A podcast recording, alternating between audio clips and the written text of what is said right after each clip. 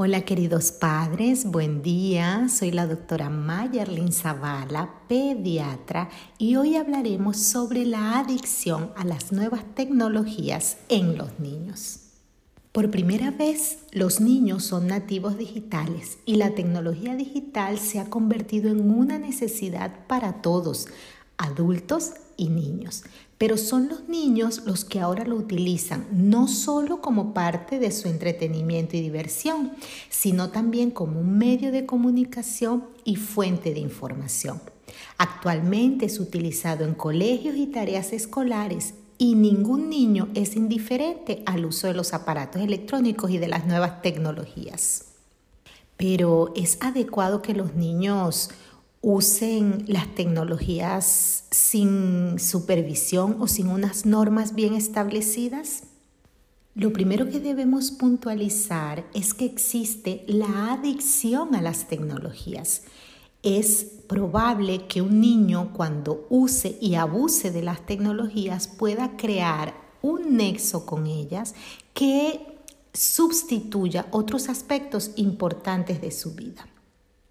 Ahora bien, las nuevas tecnologías es cierto que tienen muchas ventajas, pero si no se usan adecuadamente pueden suponer un serio problema en determinados casos.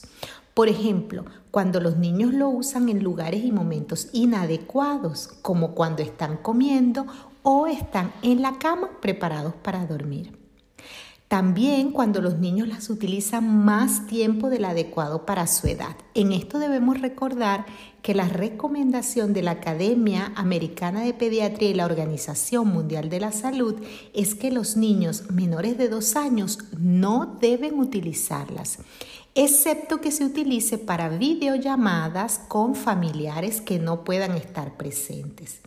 Después, entre los 2 y los 6 años, se recomienda máximo una hora y siempre debe ser material de alto contenido pedagógico. Después de los 6 años se nos recomienda el sentido común, pero el sentido común debe ir acompañado de una información que nos permita comprender los riesgos a los que se exponen nuestros hijos. Cuando un niño abusa del uso de las tecnologías, se ha encontrado que pueden presentar trastornos del sueño, lo cual genera problemas en el rendimiento académico y la falta de atención. Además, existe una relación directa entre el abuso de las tecnologías y el aumento de la obesidad y el sobrepeso en la población infantil, porque cuando se abusa de las tecnologías, generalmente el niño dedica a estas actividades el tiempo que de otra forma estaría dedicado a jugar al aire libre, a hacer deporte o practicar ejercicio físico. Esto está generando que nuestros niños cada vez sean más sedentarios. Y finalmente, aunque no menos importante, existe el riesgo de que el niño tenga acceso a contenidos indeseables para su edad como es el contenido con alta carga de sexualidad, pueden sufrir cyberbullying o incluso más grave, pueden sufrir otros tipos de bullying con la expansión inmediata y sin control que supone una red. Ahora bien, ¿qué debemos hacer como padres? Lo primero es tomar conciencia de que existe la posibilidad de que se desarrolle un problema. De esta forma, no estaríamos dejando a nuestros niños desprotegidos creyendo que se encuentran en un ambiente confiable. Segundo, debemos controlar el tiempo que el niño está delante de las pantallas. Se desaconseja, por tanto, cualquier uso de pantallas en la cama antes de dormir que les impida además conciliar el sueño. Y tercero, los adultos deben dar ejemplo y deben ser los primeros que deben usar de forma racional las tecnologías.